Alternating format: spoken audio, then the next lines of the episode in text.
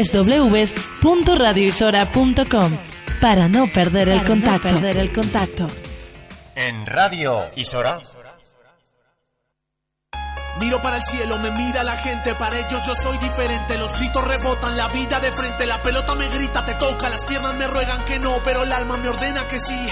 La vida es así, y si voy a morir, moriré de primero, sabiendo que soy un guerrero. Mis padres me dieron la raza y la vida. ¿Qué pasa? No pienso perder en mi casa. Yo corro adelante, el cronómetro corre de 90 a 0. No importa, yo sé lo que quiero. Persigo el balón con las manos en el corazón. Asustado me mira el portero. Las manos a sol y en mi pierna un impacto certero. Yeah. Sube la mano y grita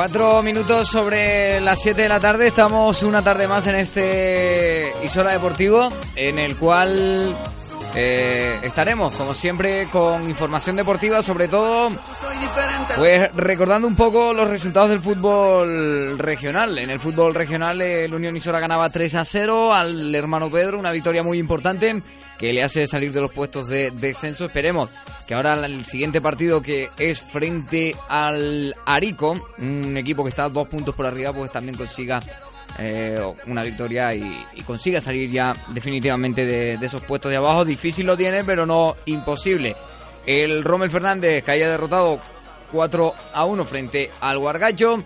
Y ya después, pues resultados más, mm, bueno, no tan sorprendentes, lamentablemente. Es que el Águila ganaba por 7 goles a 1 al Armeñime. Y la derrota más contundente es la de Icade, que recibía 9 goles a 0 frente al Igueste. El que será dentro de tres jornadas más o menos, dentro de dos jornadas mejor dicho, el rival del Unión Isora en el Tomás Hernández Alonso de Guía de Isora, seguramente para eso del 9 de marzo.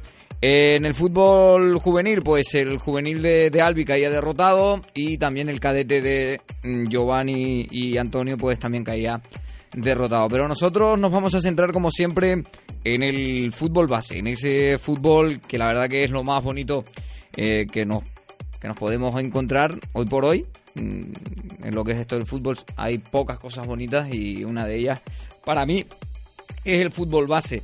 Eh, hablaremos mm, de árbitros, de cosas que cambiar, de, de no sé, de, mm, de algún que otro detallito que se podría mejorar en el fútbol base. Y para eso tenemos pues a dos entrenadores eh, veteranos, mm, a Ciani Acosta.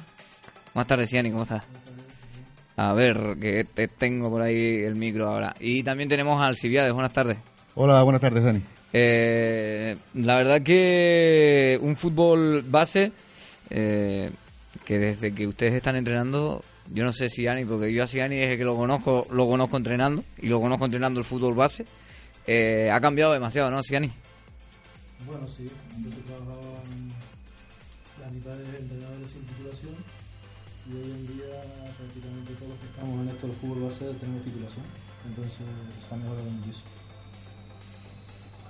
Ahora, ahora sí que creo que estaba por ahí un, pelín, un pelín el micro, el micro de, de, de Ciani bajado.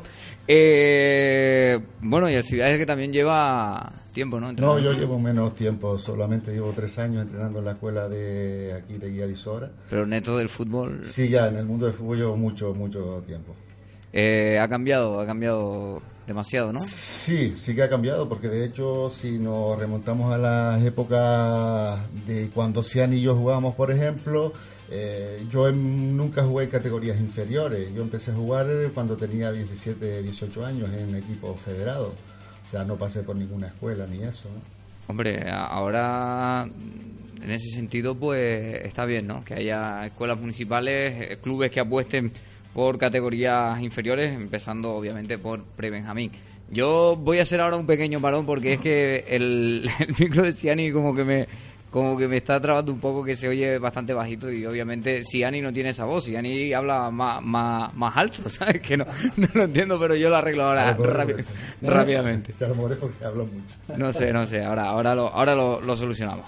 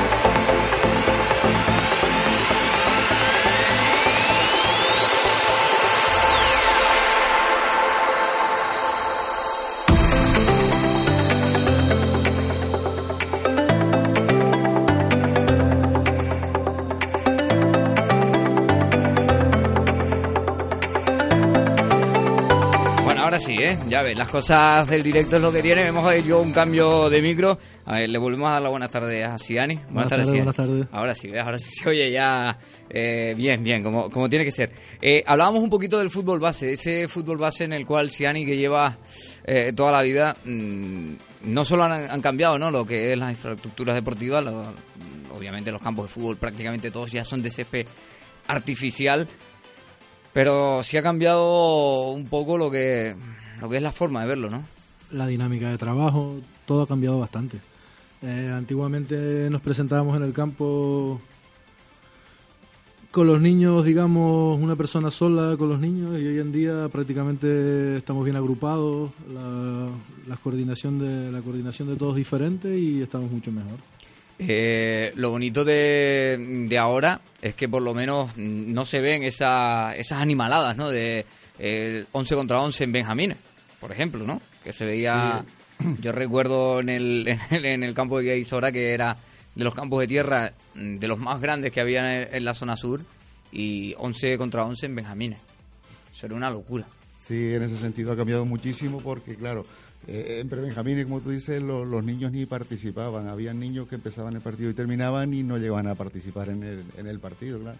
Y, muchos de ellos pues se ponían a jugar a, entre ellos, entre los contrarios y todo. Yo creo que, que, una de las partes que no ha cambiado en ese sentido es eso, ¿no? Que los niños acaban los partidos, eh, acaba un partido de, de Benjamín y, o acaba mismo el de la Levin de, de Ciani y después ellos si tienen otro partido y se pueden quedar por ahí en el campo, ellos siguen jugando, ellos... Sí, a ellos se les da igual, ellos lo que quieren es jugar, entretenerse. Y, ellos parece que no parece que no se cansan, ¿no? No, no, no. Además van a entrenar y si los dejas siguen entrenando una vez que tú les dices que recojan todo y que nos vamos y ellos siguen y los padres esperando por ellos. Eh, Siani que lleva, bueno, prácticamente muchísimos años entrenando, pero siempre ha sido, desde que yo te recuerdo, pues categorías más bueno, empecé, ¿no? Empecé primero con alevines en la escuela del Rommel, después estuve infantiles, cadetes, juveniles. Lo dejé durante tres años, luego estuve en el Santa Ana tres años o cuatro años. Y ya luego empecé otra vez en la escuela de guía y aquí llevamos tres años trabajando con alevines infantiles y ahora otra vez alevines. Eh, este año con, con los alevines, qué bien. Muy bien, la verdad que poquito a poquito hemos intentado cambiar la forma de trabajo que tenían antes en la escuela eh, desde el coordinador de la escuela y el grupo de entrenadores que hemos llegado, Hemos intentado cambiar un poco la dinámica de, de formato que teníamos de trabajar y de momento nos está saliendo bien. Hemos intentado agrupar, digamos, por las cualidades de los niños a los equipos y el problema que tenemos es que debido al municipio de Guadisora, cómo está constituido y las distancias que hay entre la costa y la parte alta, estamos trabajando un grupo en la parte alta y otro grupo en la parte baja. Digamos que se selecciona a principios de temporada lo que son las cualidades de los niños de la parte alta y los de la parte baja y se seleccionan los grupos. Yo creo que si fuera, no sé, Alcibiades que está mucho también por la costa y bueno, y si Ani que, que es de la costa, hay que, que decirlo también, pero que, que entrena aquí en La parte en, alta. eh, en la parte alta.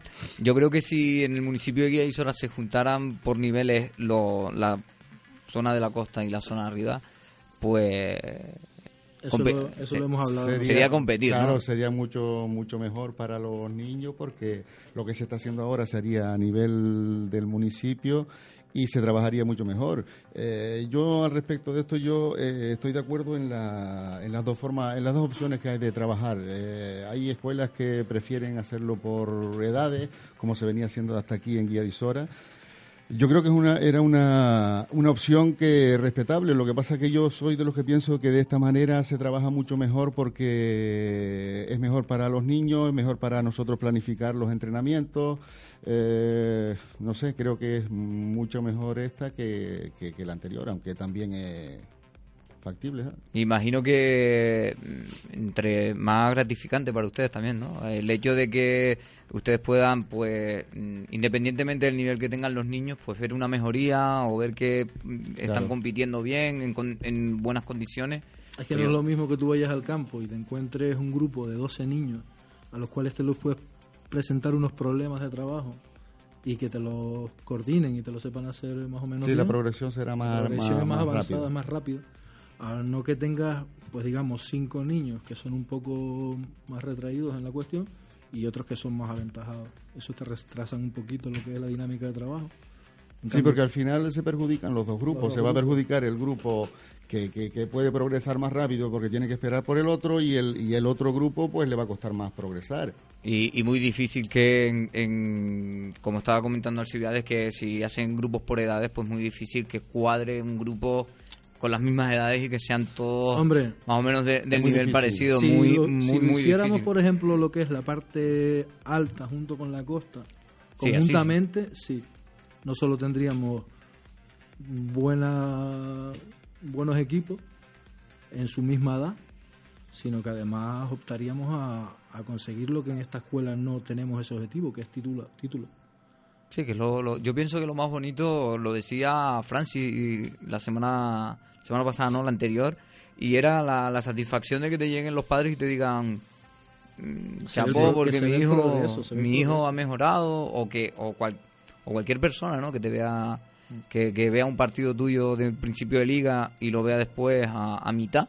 Como, como en mi caso, que, que me ha pasado eso, con contigo, con Ciani, pues me pasó eso. Vi los primeros partidos y he visto de estos ahora y, y encima que has tenido baja y yo he visto al equipo más involucrado, más, no sé, haciendo más las cositas que tú quieres, las cositas que, que obviamente porque me cuadra que tengo que ir siempre al campo, pues te veo entrenar y, y todas las cositas que, que entrenas, pues prácticamente te salen todas en los, Sí, en los partidos. Es una dinámica de trabajo. Tú les vas dando unas pautas y ellos las van asimilando poco a poco. Solo yo pienso que eh, el mismo caso estará Alcibiades, ¿no? Que, que ves eso, ¿no? Ves un poquito ese avance de los niños. Exacto, tú ves el progreso más, tampoco es en un año va, se va a ver todo el resultado, yo creo que va a ser también a largo plazo, pero los progresos se van viendo mes a mes, más, un poquito más rápido que de la otra manera. Hay una pregunta que, que temía hasta Francis. Francis la temía el otro día, después Víctor también se la hice y la, también la temía, pero salió bien. ¿eh? El, el chico, pues, se nota que ha estudiado y, y, y- y lee un montón. Y la pregunta es la siguiente, yo se la quiero hacer a ustedes dos también. Eh, ¿Qué cambiarían ustedes de- del fútbol base? Empieza. Bueno, yo creo que como es que siempre eh, los entrenadores le echamos culpa a los padres y bueno, tenemos razón en parte porque también los padres influyen mucho en, en- nuestro trabajo, aunque ellos no se den cuenta.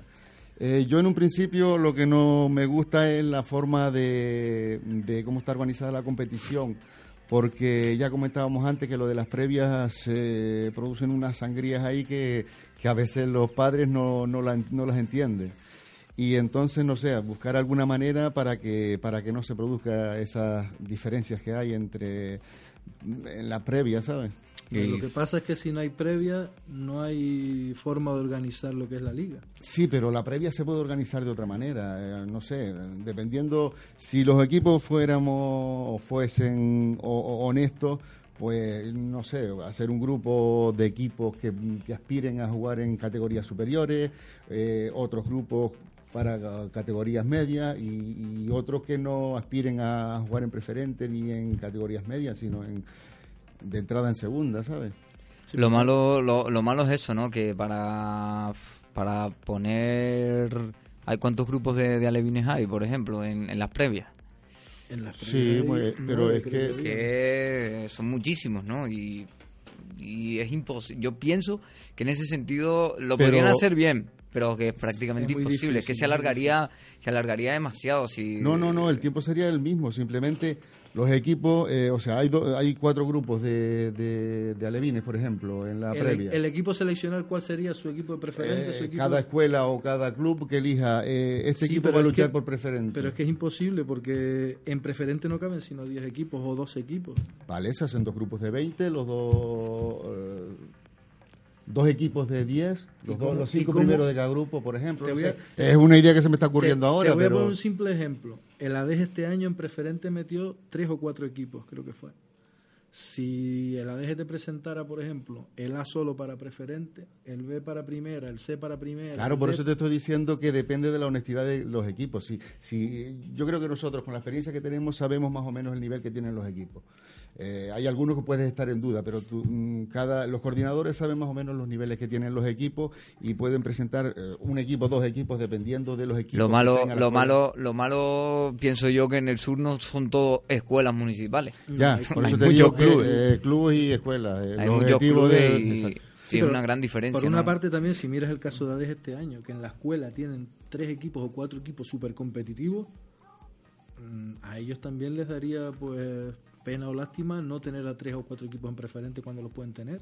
Claro. A lo mejor se verían en la obligación de no meter tres o cuatro equipos en preferente. Que sí, que vale, pero esos tres equipos, por ejemplo, en dos grupos que se hagan para en la previa, entrarían en, en- en esos dos grupos que aspiran a jugar en preferente.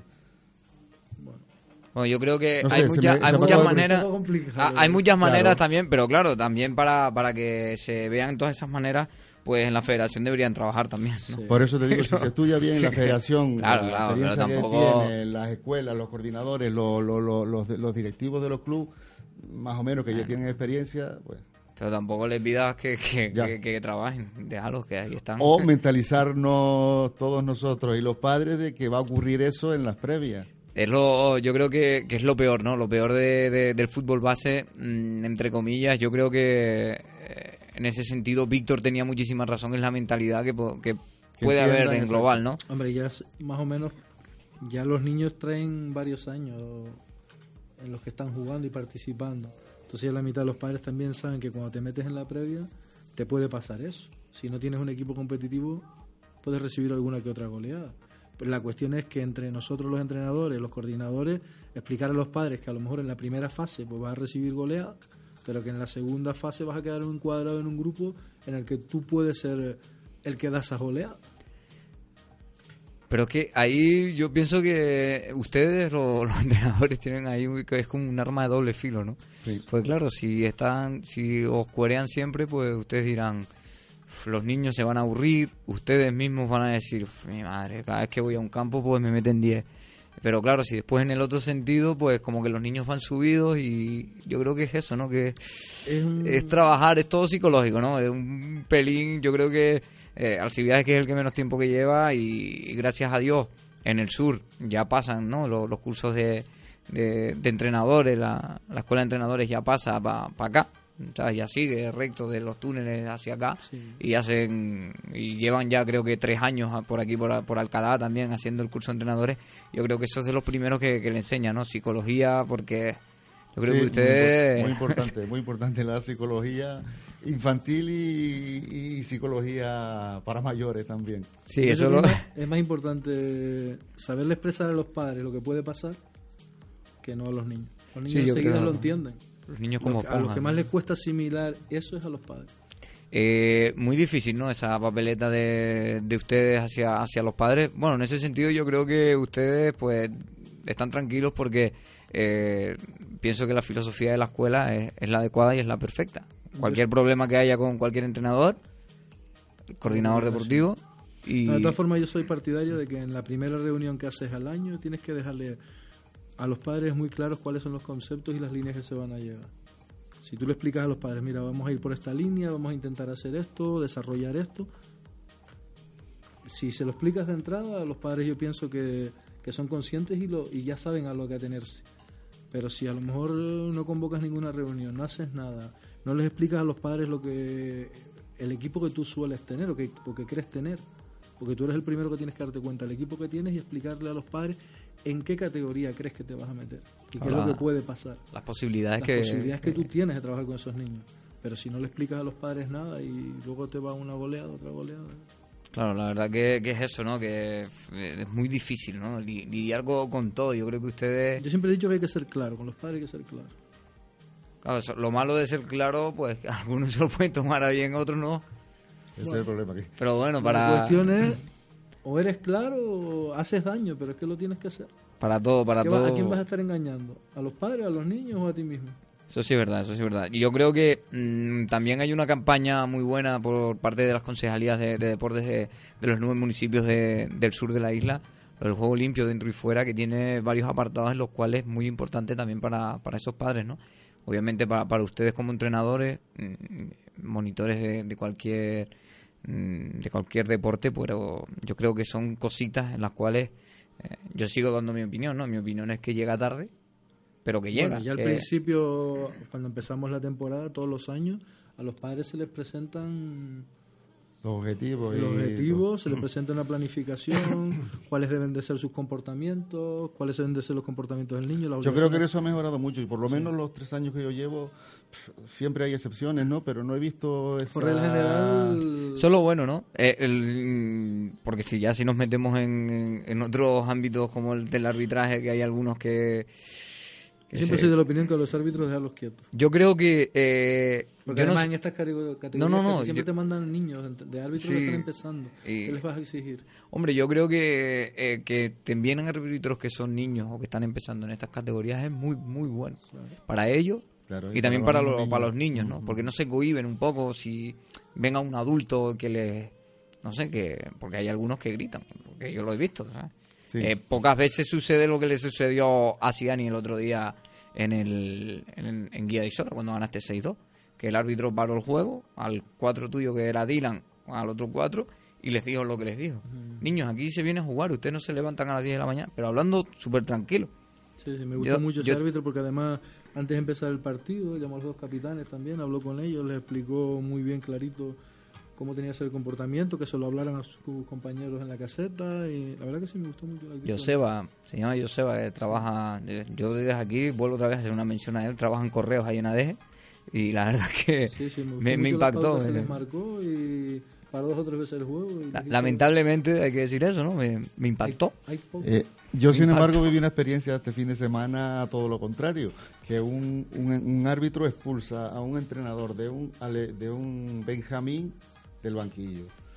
Y me pareció tan tan triste esto. O sea, yo miraba a los niños, digo, ¿cómo se tomarán los niños esta reacción? Porque era discutiendo el árbitro con el entrenador del otro equipo. Digo, pero ¿cómo es posible que ninguno de los dos reaccione y diga, Son niños. me ¿no? estoy equivocando, ¿no? No, el otro día también un partido de los que jugué yo en casa le expulsaron a dos jugadores a un equipo. En Alevine. Ya le vine. Pero también fue porque creo que los jugadores contrarios le tuvieron que decir algo al árbitro. Eh, yo tengo un- una anécdota de, de un árbitro también de ADG eh, que recuerdo de, de verlo, ir a tomar café y decirle, mira, te expulsaron a un Benjamín, pues ya que lo leí el otro día en el periódico, expulsaron a un Benjamín. Me dice, sí, sí, fui yo. Digo, ¿Cómo que fuiste tú? Dice, sí, sí. Digo, ¿y eso por qué fue? Dice, no, el niño se viró para mí y me llamó hijo de... Digo, ¿en serio? dice, sí. Digo, ¿y tú qué hiciste? Y me dice, yo le dije al, al- a su entrenador, por favor, cámbiame a este niño que me, lo que acaba, pasó el otro día que me acaba de también. insultar, que me acaba de insultar. Y el entrenador lo que me dijo fue lo siguiente, dice, haga usted lo que tenga que hacer. En, Yo, pues, yo cogí los en pulsos. el Claro, campo no le el otra otro día le dijo al, al entrenador, cambia a este niño. No lo, el entrenador le dijo que no, que no lo iba a cambiar. Dice, pues entonces te lo expulso. Y yo, pues expulsalo. Y entonces lo cogí y lo expulsó. Es y que después se viró otro de los niños también y dijo algo también. yo creo que yo creo que un poquito habría que, que a ese monitor, entrenador, y reciclarlo, ¿no? Ir a que se recicle, que vaya otro otro cursito de, de entrenadores, si es que lo tiene también, porque si es club, algunos no lo tienen, ¿no? En, pero- este, en este camino vemos de todo. Yo la verdad que me quedé, yo me quedo sorprendido con, con esos actos, ¿no? Porque después, obviamente, hay árbitros y árbitros. Pero claro, si te topas con un árbitro eh, bueno como el de como el de Ciani el otro día en casa, pues hay que aprovecharlo. Pero claro, si después te toca cualquier árbitro por ahí, como en este caso, pues eh, me viene también este una vez eh, Tato a la mente, ¿no? Me viene Tato a la mente que un niño se, se dislocó el hombro por lo visto y, y creo que Tato pues le pedía al árbitro por favor la filla para, para, para llevar al médico, ¿no? Sí, al Se niño. la, se la negaba. Eh, y- Decía que no iba para el partido. Y no iba para el partido para darle la filla. Y después expulsó a Tato. Y después dice Tato, pues entonces nosotros todos nos vamos. Es que es algo increíble, ¿no? Y tuvo que mediar José también entre medio para que no sancionaran tanto a Tato, porque por lo visto Tato después es nervioso, yo lo entiendo. Está un niño Claro, con, el, con te- el hombro Hay cosas que a dislocado. lo mejor no puedes, no puedes aguantarte porque... Y en un caso de eso, pues mira, si estás esperando para que le llevara al niño y encima te dice que no puede parar el partido por eso. Hay, hay que cambiar un poquito lo que es eso, ¿no? Lo, de- del fútbol base, pues hay que pensar un poco todos, ¿no? Monitores, entrenadores, árbitros, eh, jugadores mismos también, que porque a, ellos mismos son a los que muchos clubes y muchos padres y muchos entrenadores les exigen más, más de lo que deben exigirle. Yo pienso que en categoría hasta infantil no, no tiene porque Sí, no tiene que premiar el resultado y la presión que tienen los niños, porque a veces eh, a mí me, me, me- me- cabrea mucho la- las frases de los padres o de los abuelos, de los aficionados, que antes de empezar el partido, eh, a ver qué van a hacer hoy, o hoy tenemos que ganar, eh, si no ganamos hoy no ganamos nunca, sí, esa frase a mí me, me, me- me enferma. es que Entonces le estamos metiendo una presión al niño que no, no sé para qué. Y después que los clubes grandes, por así decirlo, los clubes que llegan y, eh, en mi opinión, ¿no? escogen esta isla para, para hacer esos torneos internacionales, esos torneos súper bonitos, Ah, bueno, ¿no? eso. Llegan después y hay niños que no juegan ni un minuto ese torneo, pierden y los niños lloran. Eh, Pero lloran, lloran, que tú dices, ¿con qué presión está ese niño Sí. jugando el partido? Yo la verdad que no sé cómo está trabajando el resto de los equipos. Más o menos tú observas desde el banquillo cuando estás en el campo cómo trabajan. Algunos, otros no. Pero cada cual que trabaje como crea conveniente. Yo creo que, pienso yo, ¿no? Que, por ejemplo, en el, en el torneo este de Arona jugado hace nada, pues yo creo que mm, ahí es donde deberían dar ejemplo. Un torneo que lo ve muchísima gente, un torneo bonito, un torneo que hay nivel. Eh, pero claro, yo no sé, por ejemplo, en qué piensa la, la, la cadena de filiales de- del Atlético de Madrid. Esos niños llevan tres años jugando este torneo, los dos morenos, ellos solos, no, no, no hay más. No, ellos dos, los dos hermanos. Y siempre tienen la misma edad, ¿no? Sí, sí, sí, yo creo que uno de ellos es el que trae el coche para los, pa los entrenamientos. Pero es que eh, yo creo que ahí ya esos niños pues deberían ya pues un poquito jugar con, con gente de su nivel, ¿no? Porque Sí, lo que pasa es que- físicamente físicamente era, son muy Muy superiores. sí. Lo que pasa es que esos equipos ya exigen resultados y Sí, es Pero es que sigo diciendo- diferente. cueste lo que cueste. ¿no? Pues sigo diciendo lo mismo, exigen resultados a, por ejemplo, un infantil del Atlético de. Madrid te exige resultados, pero exige resultados a un infantil A o a un infantil B, pero después tienen a un C o un D que es lo mismo que, que es para, para Pero digamos que nutrirlos, esos ¿no? niños son niños que ya están, digamos, en, en, uno- en otras cualidades. Sí, no, no. niños específicamente seleccionados, escogidos, y quieras o no... Son como, como profesionales como casi. Son como No, no, profesionales. eso- yo creo que eso es lo... lo- ya los están mirando no con vistas ahora, los están mirando con vistas dentro de 10, 15 años. Con vistas al futuro, pero está el futuro. Entonces los hacen trabajar como, digamos... yo pienso que de esos niños, mm, infancia, poco, ¿no? Entre comillas, sí, porque bueno, pero- viven con una presión constante. Yo creo que esos pre- niños no se van a divertir jugando a fútbol como... Como te, como los puede, como te puedes Porque todo divertir. es mucha presión, mucha... Ganar, ganar, eh, ser el mejor. Sí, pero también ganan fácil, porque luego se enfrentarán a equipos que... Sí, sí. La ventaja. Claro, y- Ganan porque ganan, pues son los mejores. Claro, Aquí en nuestra propia isla nos pasa, hay equipos que son claramente superiores porque son niños escogidos y seleccionados. Entonces, Pero las los- frustraciones vienen después cuando, Bueno, cuando las no categorías se nivelan y ya les cuesta Lo que pasa que eh, cuando ya los cuerpos se equiparan y se van equilibrando y yo puedo ser peor que tú, pero soy más rápido, por mucha técnica que tú tengas, no creo que... Y, el, y al caso viene, por ejemplo, el Tenerife en cadetes, ¿no? El cadete de Tenerife, el preferente, lleva añitos costándole muy mucho Sí. ganar la liga. Hombre, pero también tienes que ver que tenemos en el sur ahora mismo dos grandes... No, no, uf, el Marino y el, el San, Isidro San Isidro están que... están impresionantes. el- no solo el- en cadetes, sino en juveniles.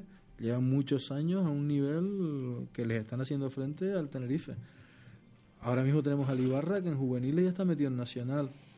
Y el Marino ha jugado en juveniles la liguilla tres años seguidos. El Hombre, el San año- Isidro exactamente igual. El año pasado se clasificaron los tres. ¿Entiendes? O sea, que, O sea, fue algo- fue algo abismal, Están ¿no? jugando, digamos que lo que es San Isidro Marino, que son, digamos, los dos equipos punteros de la zona sur, eh, año tras año con sus equipos están metidos arriba.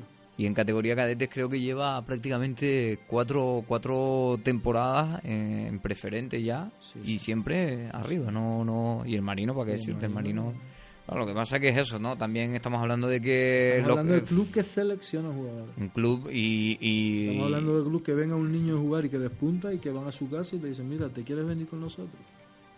eso, eso es muy fácil. Bueno, aquí lo podemos decir. Sí, no, Sí, ustedes no. dos también que tienen a, a, a- a niños que, que, que, bueno, niños no, ya, Ya jóvenes ya que, que, que juegan bien a la pelota. Sí, bueno, esa- esas edades ya cadetes y, y- y juveniles ya realmente sí em- es cuando deberían empezar a competir. a y- competir. Yo creo que un niño no debería salir de, pienso yo, ¿no? De, de, de su entorno, de su tal, hasta que no cumple la edad infantil y no sé. Y no todo, sé. todo a relativo. mí infantil todavía me parece muy precipitado. No sé, porque es que yo no sé cómo piensan ustedes, pero yo pienso que sacar a un niño, por ejemplo, de, de un pueblo, de, de Alcalá, de Puerto Santiago, Guía de Isora, para llevarlo a entrenar a- al, al Tenerife, siendo categoría infantil, por ejemplo, Mm, Es, es un sacrificio bestial, ¿no? Yo creo que el estar subiendo para arriba tres días a la semana para entrenar nada más, más luego el partido. más el partido. Menos mal que hubo un año que, no sé, a saber que- a qué directivo se le encendió la luz, ¿sabes? De ahí arriba del Tenerife. Y, y- y- y de venir a entrenar a. Deje, ¿sabes? Entrenar un día en Adeje, pero... eh, Yo bueno, pienso se que le- es porque tenían tantos del sur que no les quedaba otro. Bueno, pero se le encendió media luz, Media tampoco completa, porque ahí entrenaban juveniles de nacional con los de preferente, más cadetes de preferente, o sea que eso era eh, los cadetes entrenando al mismo nivel que un juvenil nacional, eso era algo porque solo tenían un entrenador, que era Juanca. O sea que no me creo, no, me veo, no sé, pienso yo que Juanca pues unificaría lo que son todos los entrenamientos, pero eso también es para, eso se lo trae en lata, ¿no? Pues Claro, un cadete entrenando con un juvenil nacional que puede medir y tener un cuerpo impresionante para, para un pibito, y hasta aunque sea entrenamientos, ¿no? Que- pero yo creo que, que ahí está la clave, ¿no? De la gran diferencia de, de escuelas municipales con, con clubes, ¿no? Que una escuela municipal nunca te va a seleccionar jugadores. En este caso, en este sentido, sí, porque están todos dentro de la escuela, pero se escoge dentro de la escuela, se escoge el nivel más adecuado y lo que les ha pasado lo que les ha pasado este año una, una nueva iniciativa que no sé cómo la verán ustedes a mí me parece la adecuada no No, ya lo estábamos pidiendo nosotros. Yo llevo Sí, tres- yo creo que la escuela ya lo intentó hace unos Hace años, unos pero años. no, no funcionó por el, no sé por qué. Eh, pero bueno, yo, yo creo que, que es la mejor manera, o sea, para los niños, para los, para nosotros, los, para los entrenadores. Sí, También es respetable la otra opción, pero bueno. Hombre, la otra opción, la de la edad, pues mira, no, Claro, no está mal, si, pero si miramos es que- los objetivos de la escuela, vale, los objetivos de la escuela es enseñar, eh, educar, eh, no importan tanto los resultados, pero claro, nosotros, yo creo que no se mira por ese punto de vista, yo creo que se mira por, por el progreso de los niños y que progresan mejor así en este, con este sistema de por niveles que del otro sistema. Es que la gente lo compara mucho siempre con... No es que en el colegio no separan a los niños... Sí, o que te dicen los buenos y los tal. malos. Siempre O sea, los padres cuando comparando, hablan, hablan, exacto. los buenos y los malos. Ya escogieron a los buenos y los malos. No, no es los buenos y los malos. Yo creo que al principio les costó entenderlo, pero, pero yo hablando con padre después de el tiempo que llevamos este año, eh, muchos ya lo han entendido y, saben cuál, por, por, qué se, por qué se hace y, y lo van entendiendo mucho mejor. Pero siempre al principio lo comparaban con, no es que en el colegio los niños no vas a separar los que tienen más cualidades con los que tienen menos.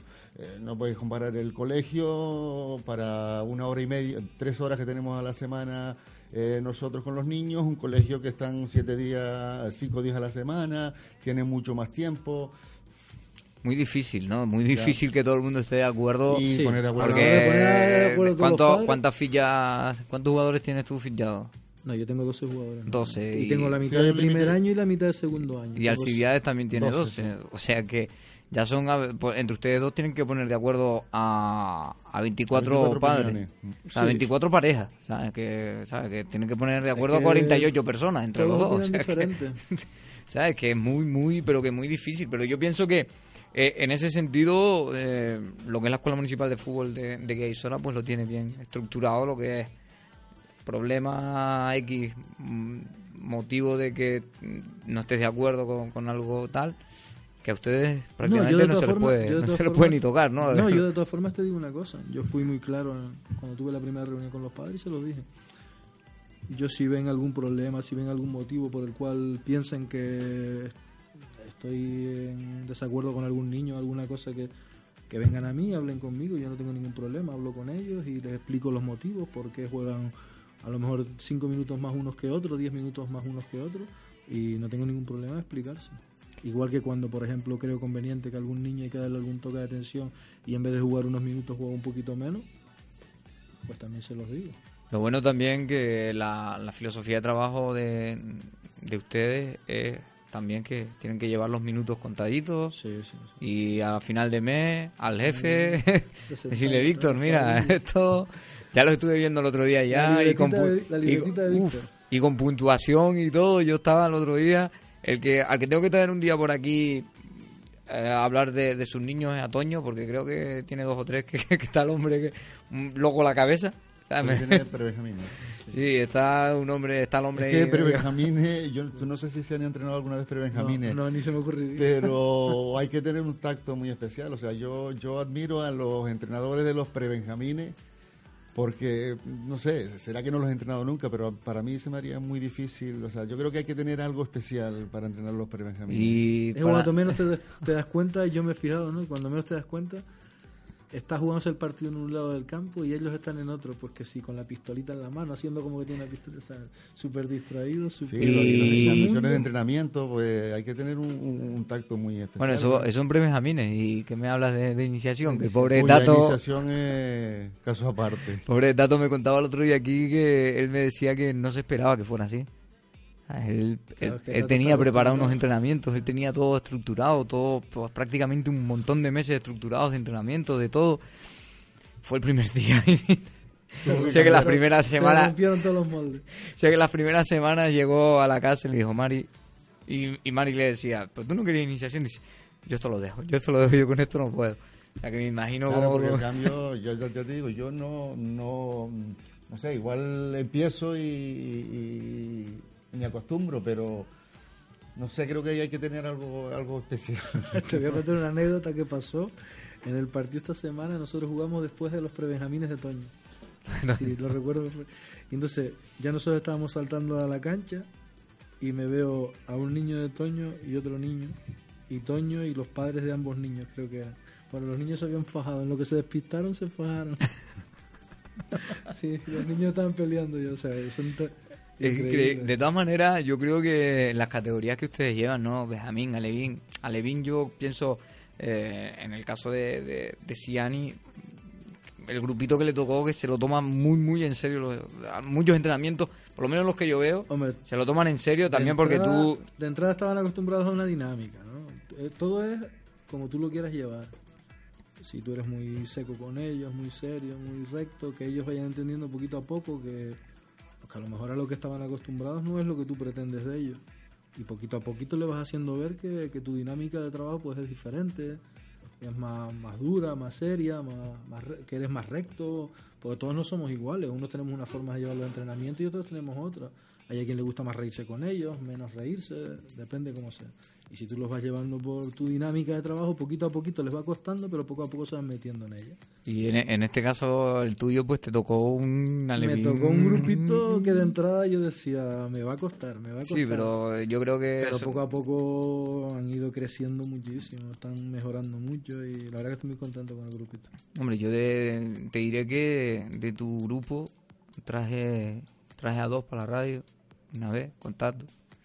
Traje a Bebo y a Michael. Qué crack los dos, eh. Bebo es un crack. Bebo, Bebo yo es que me... Él, yo no, yo a veces, a veces, yo a veces le pregunto al padre, le digo, Bebo, él vive en otro mundo, él, como que él, mira, te voy a contar una, yo lo veo con una con un no sé me, me genera eh, el estar con Bebo o verlo me hasta a mí me genera un pasotismo de decir "Bah, estoy No, aquí vez- pero después lo ves que, que- que- que- son, a todos los niños no son iguales, unos Sí, sí. tienen una forma, tienes que pensar que son niños de 10 y 11 sí sí claro Sí, que a veces, a veces, a A veces, hay nos gente que se olvidamos de olvida eso. de eso. No, no, a Hay mí- gente a que mí se es olvida que... que- son niños y que tienen que jugar. O sea, tú- hay veces en que vas al campo y tú te los ves a ellos, porque yo les tengo la, la norma dicha de que no quiero ver a ninguno en el campo antes de yo llegar, sino que estén en la grada, sentados, tranquilos, tal cual. Y una vez que ya ellos se meten, que ya ellos me ven llegar, que saben que tienen que saltar al campo, ya los ves, pues si a uno jalándole la oreja al otro, que si el otro agarrándole los pantalones al otro, ¿sabes? Y son niños, llega el momento en que les dice, eh, se acabó. Pero que tienes que dejarlos que se rían un rato y que se diviertan un rato. Porque No, no, va a ser la hora y media a piñón. Sino no y el, y el momentos- grupito y el grupito que tú tienes hay más de alguno que eh, No, eh, bueno, al principio les costó, pero ya te digo que... son medio son medio Es yo, que- yo es creo que- que se puede decir hasta ahora son medio zorritos son medio pillines de de- de zorritos todo. quiero decir medios pillines de porque. Este, este Hay a quien le gusta más la, la picaresca, la Sí, picardía. sí, son- ¿sabes? Hay algunos que sí, pero... Pero es lo bueno, ¿no? Es lo bueno de la infancia, lo bueno de los Claro, niños. es que realmente que- ellos van a es divertirse. Ellos van a divertirse, que es lo que yo les digo a ellos, diviértanse. Pero claro, cuando Hay llegamos que poner a unas entrenar, normas y eso, pero sin- ya les digo, la hora y media de trabajo la quiero bien realizada, serio, y cuando tengamos que contar un chiste, nos contamos un chiste y nos reímos todos. Pero cuando estamos trabajando, estamos trabajando. A lo mejor hay una pausa. Lo clásico que suele pasar en los entrenamientos, que, que está alguno y que pasa algo raro, se ríen los demás, ¿y qué vas a hacer? No te vas a reír, pues te tienes que reír, es lógico. Sí, no, es lo, es lo más, es lo más lógico. Me imagino, y me imagino al Civiada Sí, con un Benjamín que... Exactamente pasa lo mismo. Lo que pasa es que a veces nos olvidamos que los niños van a divertirse y queremos mucha seriedad. Yo eh, estuve leyendo hace poco que, que los entrenadores no, no tenían ni que ser muy, muy estrictos ni muy flexibles. O sea que había que estar en un término medio porque... Si eres muy estricto, los niños te van a Van tener miedo y pasan Te más de ti. miedo, si eres muy ti. flexible, pues también. O sea que- No, si eres muy flexible se te echan encima. Exactamente, ellos son muy inteligentes. Sí, sí. Los niños Sí, son sí, sí, súper sí, inteligentes. Como te cojan la flojera, se te echan encima. Yo creo que en ese sentido... Y si tú les eres muy.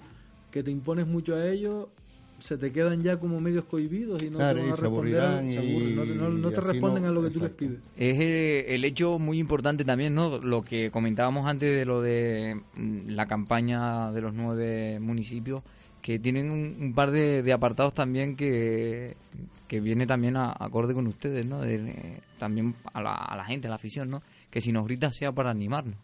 Eso es muy Exacto. importante para ellos, porque ellos, uf, ellos de nada se vienen abajo. Claro.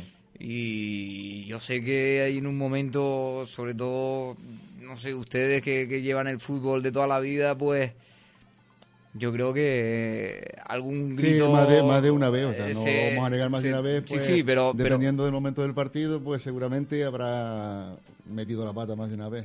Después Pero- rectificas, pero...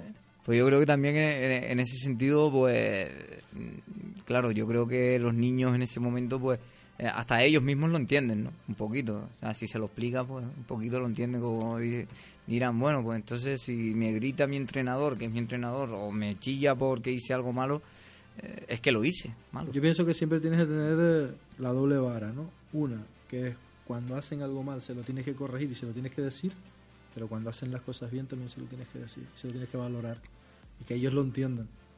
Tú le tienes, yo soy uno de los que le digo en los vestuarios, cuando hacen las cosas mal te las digo, para que corrijas esos fallos, pero cuando hacen las cosas bien también te los digo para que veas que te admiro y te, y te saco, te digo lo que tienes que... Pero, la, pero las malas hay que saber decirlas. ¿no?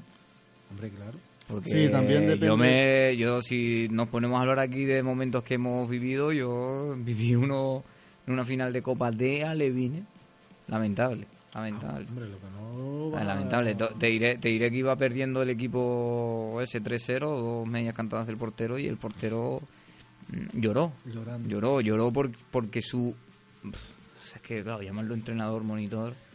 Pues el que estaba allí haciendo los cambios, Ah, el que estaba haciendo los cambios, eh, le, poco menos le dijo que la culpa había sido toda de él. Y el niño lloró, estaba yo, estaba otro buen amigo al lado mío también y a mí me, yo sentí vergüenza ajena. Después es esto del fútbol, lo bonito del fútbol es eso, que después el fútbol siempre te da la revancha. El partido queda 3-3 y con qué cara vas tú después a animar a tu portero porque te la tienes que jugar a los penaltis. Yo la verdad que yo viví esa situación y yo la, yo miraba y yo decía, pero no entiendo muchas cosas de, de- de- A los niños tienes que corregirles de forma que ellos lo entiendan. En el momento que estás en el campo, a lo mejor le dices, pero mira, coge ese balón con las manos o al jugador, pero no dribles para esa zona, tú no ves que el defensa te va por esa zona, vete a la otra. Ya te digo, son súper inteligentes. Ellos saben Y que está- lo que tú decías antes, que no todos los niños son iguales. A eh, uno, todos los niños no son iguales. Un Tienes- grito le animará, a otro los A hundirá. todos los tienes o que tratar de diferentes, de formas. diferentes formas. A todos los tienes que tratar de diferentes formas. Porque cada uno tiene su personalidad. Hay unos a los que les gritas y se motivan mucho más. Hay otros a los que le gritas un poquito y se congojan de una manera impresionante. Y hay otros Que a los necesitan que se, lo a los que se le da 30 collantes. Lo, lo bueno de, de esta época ahora es que en ese sentido mm, la educación ha mejorado, ¿no? Porque yo recuerdo años atrás en los cuales un entrenador gritarle a un jugador, el jugador virarse y, y poco menos que... Hombre, También estamos No, hablando de unas edad de- edades diferentes. No, no, pero eh, yo lo vi, pone- es que hay un jugador, es que ahora no me recuerdo el nombre, eh, creo que era del Médano. No, Vale, no de- digas busca- nombre, de- que digas la categoría. Yo te- digas la categoría. Yo te digo categoría, creo que era. mm, el año pasado estaba en Alevín, del Médano. Buenísimo, buenísimo ese niño. Una máquina. Pero fuerte niño, maleducado. Uf. Claro, algo, pero. suele ocurrir. Maleducado con su propio equipo, maleducado con el equipo contrario, maleducado con su, con su entrenador. Yo decía, pero. Que la educación ¿Qué- tiene que empezar en casa. Digo, ¿pero qué hace este niño jugando a fútbol? Y es de lo mejorcito que, que- que he visto, ¿eh? Sinceramente, de lo mejorcito que he visto. Lo vi, era categoría Alevín, sí, Alevín. El año pasado me lo vi en Alevín y en el Médano. Y lo vi dos partidos, lo vi aquí, en Guía. Y también fui a ver una vez un partido al Médano y también me lo vi allí. Y es eso, ¿no? Es, es, es el, el rollo de, de, de decir, cómo trabajan con esos niños, ¿no? Porque yo pienso que el, el entrenador también es el que debería... Hombre, muchas veces si te viene un niño tan conflictivo, yo tuve el caso, no voy a decir qué, qué tiempo hace, Ya me, fíjate, ya esto de las redes sociales, ya, ya me acaban de decir el nombre del niño. El niño se llama Miguelito, que juega en el Medan. Sí, yo le Eh, conozco. No sabía el nombre, pero sabía. Es muy bueno. Muy Yo bueno. no quiero decir que su ni- el niño tendrá, puede tener sus cosas, ¿no? Pero me- le falla eso. Falla eso, que, que- Yo he tenido algún que otro caso de, de falta de educación, digámoslo de alguna manera. Y lo primero que hago es llamar a sus padres. Y hacerle ver a sus padres que, que ellos en su casa tienen que darle unos valores al niño para que el niño los coja. Y luego yo en el campo al niño le pediré X. X. ¿Sabes? Que Si lo- el niño las acepta, perfecto, seguirá trabajando y seguirá jugando. Y si el niño no responde a lo que tú le pides, pues lo siento mucho, pero Que es lo bueno también un poquito, ¿no? De, de, de lo que es esta escuela municipal. la que, ventaja fue que se corrigió. que, ¿no? Y lo bueno- Afortunadamente se corrigió. Y- Solamente fue llamar a sus padres una vez y Claro, y lo bueno y, se corrigió. y lo bueno de esto de que mm, primeramente, ¿no? Mm, Obviamente a ustedes la, la filosofía de esta escuela pues obviamente que les gusta, ¿no? Porque si no no estarían ahí dentro, Eh, imagino, ¿no? Y también que tienen la suerte de que obviamente del concejal sale- salió de ahí también. Es- fue jugador de, de la Unión Isora, mm, entrenador de, de la Escuela Municipal de Fútbol también. Y Sí, más o menos que- conoce, conoce y, más o y yo menos pienso que, que- esa filosofía pues a ustedes les gusta, ¿no? La, mm, la de sobre todo es que es eso, es que yo pienso, es que yo no veo una escuela ya con, su- con el mero hecho de que tenga escuela, ya yo no veo una escuela que no forme o que no eduque. Siempre tienes que tener unos valores. De lo, lo famoso, esto se habla mucho de los valores del Barcelona, los valores del Madrid. Pues en una escuela de fútbol tiene que ser igual. Tienes que tener unos valores, tienes que tener unos conceptos, tienes que tener unas aplicaciones bien, bien marcadas y unas pautas bien marcadas y que los niños sepan por dónde va la línea. Y en este Y en no el- solo los niños, sino los padres y los entrenadores. y en este sentido yo creo que una de las, las que tiene siempre bien marcado es esta escuela, ¿no? Que- Tendremos Sí, que- los objetivos están muy claros. Entre todos los tenemos que llevar a cabo. Está claro, que lo, es, lo, es lo bonito, es lo bonito de eso. Poquito a poco. Sí, no, yo creo que poquito a poco pues todo, todo, todo saldrá, ¿no? Y yo creo que el trabajo que se está realizando en la Escuela Municipal de Fútbol de Guisora pues es muy importante tanto para, para los monitores nuevos que están empezando, para los veteranos, que hay muchos veteranos también que, que fíjate tú que, que hasta se han, como por así decirlo, mm, se han adiestrado un poco, ¿no? Se han amansado un poco. Pues claro, ¿quién iba a pensar? ¿no? Yo aquí le mando un saludo para Ulises, ¿no? ¿Quién iba a pensar que Ulises entrenara categorías Pero inferiores, encima ¿no? pero Benjamín, que es muy, muy complicado. No, no pero es- Ulises siempre le ha gustado. Sí, Eh, pero- yo he tenido la suerte de trabajar con Ulises cuando estuvimos juntos en la escuela del Romer. Él trabajaba en esa época cadete y juveniles, y yo trabajaba levines y infantiles. Y luego tuvimos la suerte de organizar dos años seguidos el, el campus de fútbol de Santiago del Teide. Eh, y a Ulises es que le encanta trabajar con niños. Lo que pasa es que su, su temperamento Es un crack, yo me río con él, yo me seca, río. seria, pero cuando hay que reírse es el primero. Y Sí, cuando sí, sí. está con niños es, una, una maravilla que el trato que tiene con los Sí, chicos. sí, sí, no, no, lo- además los niños Sí, se sí, ve lo- que, lo que- quieren que- mucho. Yo lo año- yo año- que pasa es que Ulises con esa voz potente que tiene parece que tal, pero A veces Ulises aparenta lo que no es. lo que no es. No, a Sí. veces no siempre. Siempre, lo que no es. Yo creo que el año pasado eh, recuerdo una, una anécdota de, con Ulises de que yo iba a entrenar y yo pasé justo por al lado de él, o sea, por detrás. Le dije, Ulises, ¿qué tal? tal? Le metió un grito a un niño que hasta yo me asusté, se viró para mí y echó a reír, no te asustes. Digo, digo, Ulises, pero no hagas estas cosas así de repente que uno no, no se las espera. ¿Sabes lo que pasa también? Que uno está acostumbrado, en este caso te digo, por ejemplo, Ulises, Toño y yo, estamos acostumbrados ya a trabajar con lo que ha sido fases de, de cadetes, juveniles, regionales. Ah, en la fase que estábamos Porque hablando si antes de- cuenta, de, Si te das cuenta de los tres que estoy hablando ahora mismo, pues todos hemos tenido esas categorías, cadetes, juveniles, regionales.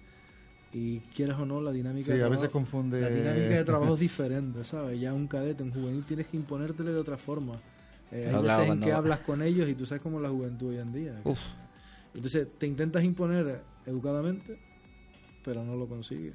Entonces Bueno. tienes que imponerte a base de, de carácter. Lo que pasa que, claro, y después te mandan o te dan. Tienes la que suerte te de que una- te dan un pre-Benjamín, un Benjamín o un Alevín, que para mí, sinceramente, yo creo que desde iniciación a Alevín, cualquier entrenador que los entrene, pues se tiene que sentir afortunado. Porque Sí. yo creo que, yo no sé ustedes, pero yo pienso que ustedes dos piensan igual. Yo creo que eh, en este caso, el, el primer año que Ciani estaba aquí, eh, que tenías el Alevín, después oíste el infantil, después el Alevín, mm, no te voy a preguntar por, por cuál te que, con cuál te quedarías, pero pero no sé, yo creo, Cualquiera- obviamente con, con cualquiera, de ellos, cualquiera de ellos, pero es gratificante eh, que tú mismo, eh, a esos alevines, pues que los tengas después en infantiles. Sí, ¿no? por Y ejemplo, que- yo los tuve, yo tuve el Alevín de, el Alevín de hace tres años, lo tuve yo, después al siguiente año subió la mitad al infantil y digamos que me quedé con la mitad que estaban ya en infantiles y la mitad que me subieron de Alevines. y que tú veas esa mejoría, ¿no? Que tú Hicimos veas... una buena campañita, hicimos... Y este año, pues mira, volví para abajo otra vez. Sí, pero yo creo que es eso, ¿no? Yo pienso que las categorías, a los que les gusta el fútbol base, las categorías ideales pues son eh, Benjamín y Alevín, porque creo que son las edades en donde ellos pueden... en donde ellos absorben, son como absorben todo, o sea, es, eh, tienen mucha opción de, de- de aprendizaje en esas edades, desde los 9 hasta los 11 años, 8, Sí, ya si, si de ahí no aprendes, No, te queda un te queda buena. es la edad clave. Después cuando ya despuntan es en infantiles. Ya eso lo notas, ¿sabes? Que- Sí, pero los conceptos básicos Lo- los, los van a coger en Benjamín Benjamín y y en. Alevines. Esos cuatro años son muy importantes en lo que es la, la formación deportiva y, y personal. Yo creo que sí, no, porque ya iniciación y pre-Benjamín es obviamente No, todavía es, es otra cosa, no es competir, es es más un- diversión, más es juego, mm, más gratificante para todos, para ellos, para los empezar monitores. a coger los conceptos, porque en Benjamines mismo, si te das cuenta, la mitad de niños aún van donde va el balón, se acercan, van todos a un ladito, van todos a Que cada vez que cada vez se ve menos. Que cada vez se ven muchísimo. Sí. Cada vez se ve menos, pero Claro, yo creo que es gracias a, a esos clubes y las escuelas Donde que apuestan por y- iniciación. Exacto. Que apuestan por iniciación, porque tú, mm, por poner un ejemplo, el, el de iniciación ahora mismo de Tato, el año que empiece en pre-Benjamines, ya lo verás. Sí, ya Ah, saben. sí, ya claro. ¿Sabes Y es algo- que tienen que ocupar? Es que eso es lo fundamental. O sea, no es lo mismo cuando un niño... Te voy a poner un ejemplo. Cuando nosotros, cuando yo llegué hace tres años, habían niños que estaban empezando conmigo en Alevines que nunca habían visto un balón. O sea, con 10, 11 años, nunca has cogido un balón, vienes Sí. a jugar O tienes muchas o cualidades. tienes o- muchas cualidades porque has estado en la calle y has practicado fútbol en la calle, o no vas a coger ninguno de los conceptos con la edad que tienes. Cogerás mínimamente, pero no para competir, no para... ¿sabes? Hombre, porque es que ahora, yo pienso que ahora los tiempos como que han cambiado un poco, ¿no? Porque antes sí, antes si empezabas en alevines, en infantiles, pues poco más que, claro, obviamente solo había un deporte, ¿no? Era el fútbol. Sí, pero hoy en, Sí, estabas en el poli, estabas en la placita o estabas en la puerta de tu pero casa. hoy en día los niños no juegan en la calle como antes. Ya. Ahora las jugadas las ensayan en la PlayStation. Eso lo- y esas Sí, cosas. sí. ¿Entiendes? Y entonces, eh, no es lo mismo cuando un niño te llega con 10, 11 años por primera vez a un campo de fútbol, el que te dice, ¿y qué es lo que tengo que hacer? ¿Y cómo me amarro los zapatos? Por ponerte algún ejemplo. ¿Y qué es un fuera de juego? ¿Y qué es esto? ¿Y qué es lo otro? O sea, con 11 años te están preguntando eso. Cuando ya se lo tienen que traer todo de abajo, de la base. Claro. Y en la base es donde hay que explicarles todas esas cositas. Yo creo que, que en ese sentido, en ese sentido el fútbol sí, sí que ha cambiado, ¿no? Porque, hombre, yo te digo los infantiles y eso porque yo empecé en infantiles a jugar. Y bueno, empecé en infantiles y, y le tenía rabia a un equipo, sea, un equipo entrenado por Siani, siempre no ganaba, al Rome. Cada vez que nos trancaba, a mí me daba una rabia este hombre. Este hombre tuvo un momento que lo tenía yo siempre entre, entre 6 y 6, hasta que lo conocí dije, "Bah, tampoco era tan malo como tal. Pero claro, es que de- te- te- a ti te cuadró una camada de infantiles con, con Ronald, la Galaf y todos ellos que, joder, No, pero también Para era, ganarle- que, también era que en esa época prácticamente por la zona no había no habían gran cosa. Todo el mundo eh, desde Adeje para acá prácticamente no habían equipos de fútbol. Como, No, hoy, en, eso como sí, hoy verdad. en día. Cada municipio tenía el suyo y, Y poco más. muy desperdigado. Entonces, ¿qué hacíamos desde la escuela del Rommel en esa época? Pues se buscaban niños, las cosas como son. Se iba donde yo mismo era uno que me le preguntaba a los demás niños, mira, eh, ¿en tu clase hay algún niño que juegue bien al fútbol? Pues sí, en mi, en mi clase hay un niño que juega que no veas tal cual. Pues me iba a Play San Juan, hablaba con el niño, hablaba con los padres y me lo llevaba para Santiago a entrenar. O me decían, no, mira, en Tamaimo hay un niño que juega muy bien, que se llama fulanito. Pues venga, me subí a Tamaimo, hablamos con los padres, con los niños y nos lo llevamos. Y te puedo decir que yo desde Armeñime, desde Fañabé teníamos un niño que jugaba con nosotros, a Dailo. Hoy en día tiene 27, 28 años. Y, Dailo, es y verdad. ese niño se quedaba en mi casa. Ese niño venía desde el viernes para mi casa y se quedaba en mi casa.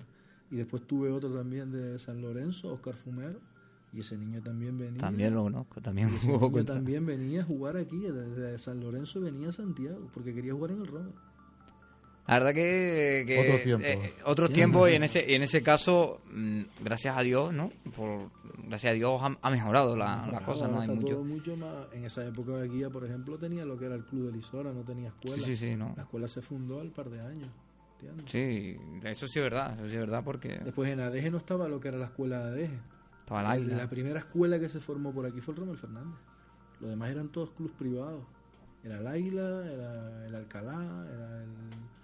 La primera escuela fue el lo bueno lo bueno es eso no que ahora ya por lo menos hay un montón de escuelas y ya ya es lo bonito no que algunas trabajarán mejor o peor, pero, pero todas trabajan por el bien. Siempre va a ser igual. Todas trabajan por el bien de- del niño, que es, que es lo Sí, importante. que eso es lo que importa. Eh, Alcibiades, Ciani, eh, así sin quererlo ya son las 8, ya estamos prácticamente acabando. Eh, los micros están abiertos para que ustedes comenten lo, lo que quieran. O sea que cualquiera de los dos. Pues nada, yo solamente darte las gracias por habernos invitado. Y cada vez que se te ofrezca, pues ya sabes. Ah, las puertas están abiertas y desde aquí ya te hago un, un llamamiento que, que hay en mente otra otra cosita por ahí para, para también traer algunos de los Que los fieres. de, de los jugadores, claro, porque lo divertido es eso, ¿no? De traer, tengo en mente traer a, a los dos alevines de arriba, o no, a ver, ¿cómo era que me dijo Víctor? Yo te digo ahora, el A y el C, y el B y el D. Así, traerlos así y que suban y con los niños y hablar con ellos. Porque yo, eh, al fin y al cabo, ustedes, pues, coprotagonistas, porque ellos son, sinceramente, realmente protagonistas los son protagonistas, ellos. sí. son los protagonistas de, de todo y con los cuales pues aquí pasamos siempre ratos agradables los he pasado con ellos en este caso en, en tu equipo pues está Bebo y Michael que encima le, le hice una pequeña encerrona a Tato ese día y le dije a los niños vamos a Publi, piensen una pregunta que le tengan que hacer a su entrenador. Yo para que te vayas preparando un poquito, porque, porque si viene, porque uno, hay alguno que les puede soltar al, alguna preguntita al entrenador que la va a tener que contestar, porque, porque esto, esto, esto es así. Eh, Alcibiades, Eh, nada, agradecerte también a ti la invitación y nada, animarte a que siga promoviendo el fútbol base, que, que es un mundo muy bonito y, y gratificante. Yo creo que sí, yo creo que sí, porque yo pienso que es el, como comentábamos un poco esta mañana, que es el fútbol más limpio que hay. Sí. Yo pienso que es, es el más limpio que hay. En- bueno, eh, en algunos casos también. Siempre hay que excepciones que, tampoco, que confirman pero, la tampoco, pero vamos a poner que el 80% o 90% de los Sí, más en líneas generales es el más limpio. Es lo que, es lo que hay. Pero yo no quiero, mm, no quiero antes sin despedir, no me quiero despedir sin, sin mandar un saludo, obviamente, ¿no? A, a toda la organización de, del fin de, de este sábado pasado que organizaron la primera carrera solidaria nocturna de Santiago Orteide, ¿no? la Consejería de Deportes de Santiago Orteide, eh, y en la cual, en la cual pues yo tengo que vivir la experiencia, una experiencia inédita, ¿no? En mi caso, ¿no? Y yo creo que eh, va un poquito unido a, a todo también, ¿no? Que no hay que juzgar a, a mucha gente por su, por su apariencia, por su, por su forma de ser, o no su forma de ser, sino por su forma de vestir, o, o porque como tú lo veas. Porque en este sentido, eh, tengo que decir el nombre de, desde aquí, creo que era Eu- Eugeni, Eugeni Vasiliev, se llama el hombre, y nos dio una lección a, a muchos los que estábamos allí, mm, yo incluido, porque él iba a competir, bueno, no iba a competir, iba a ver si le dejaban competir, él iba sin dorsal, iba sin nada, iba pues por correr nada más, y, claro, y le veíamos la pinta y decíamos, bueno, pues llegará más o menos, tampoco tal. Y señores, tengo que reconocer que cayó la boca a mucha gente de los que estábamos allí, porque llegó de la mano del primero, bueno, más bien, el primero llegó de la mano de él, eh, y fue algo inédito. Muchos corredores allí, mm, amigos, pues comentaban, eh, si nos decía, vamos más rápido, vamos más rápido, y yo ya no podía ya ni con, ni con mi alma. O muchos me los decían, y yo, pues la verdad que, que impactado, y también desde aquí, pues una mención especial a, para mí, ese héroe del fin de semana. Para mí, se quedó como, como el héroe del fin de semana, y, fue, fue Eugeni Vasiliev que, que llegó primero en esa primera carrera nocturna solidaria de, de Santiago del Teide. Así que Quedará grabado su nombre para siempre. Sí, sí, sí, yo lo tengo, yo ya lo tengo aquí en mente ya de siempre, porque es que me, me impactó y ustedes mismos acaban de ver la foto y, y les hubiese impactado igual que a mí. Yo me enteré del... Es que fue algo impresionante. yo me sentí me sentí un privilegiado de vivir esa historia. Estaba yo allí de speaker y claro, yo lo veía que entraba y yo pensé que iba con dorsal, pero no. Después me enteré de que no, que él iba así sin dorsal y después gente que... ¿Y cuánto hizo? 26 minutos, ¿no fue? 20 27.06. Claro, entraron los dos de la mano. 27.06, que si él hubiese querido hubiese bajado de los 27. Porque él iba y esperó Sí, un sí, fisco. sí, ya ¿sabes? Que fue algo, fue algo increíble. ¿Sabes? Él no tiraba, ¿sabes? Él aguantaba, esperaba por los demás, seguía corriendo más rápido, se frenaba. Eh, a mí me contaron toda la vivencia de, de la carrera y, y estuvo por delante de, de gente que, que se lo ocurre, ¿no? Que, que preparada, pero bueno. Es como yo dije también, un pequeño entre bromas allí, risa va, risa viene cuando ya finalizaba la cosa, pues fue en Rusia o bebes vodka o corre para quitarte, para quitarte el frío. O sea que este eligió lo, lo más sano, que fue correr, y mira que sí corría. Así que nada, eh, Alcibiades Siani, muchísimas gracias. Gracias a ti. Y nosotros que nos despedimos, nos despedimos hasta el próximo viernes que, que espero espero tener por aquí eh, Alcibiades que, que está en la costa, mandarle un saludo a los chicos de Fútbol 7 de, de- de Alcalá, que quedaron campeones hace nada. Quedaron Ah, campeones, vale, campe- vale. campeones de, de Copa, donde está Juanca por ahí Juanca, también. sí. Eh, que los invité para este viernes, a ver si, si me vienen. Porque si no me viene, pues lo tengo, lo tengo complicado para el viernes. Pero a ver, pero a ver, y nosotros pues que estaremos pendientes siempre del fútbol base y lo que decimos siempre, vivan por el deporte y disfrútenlo porque es salud.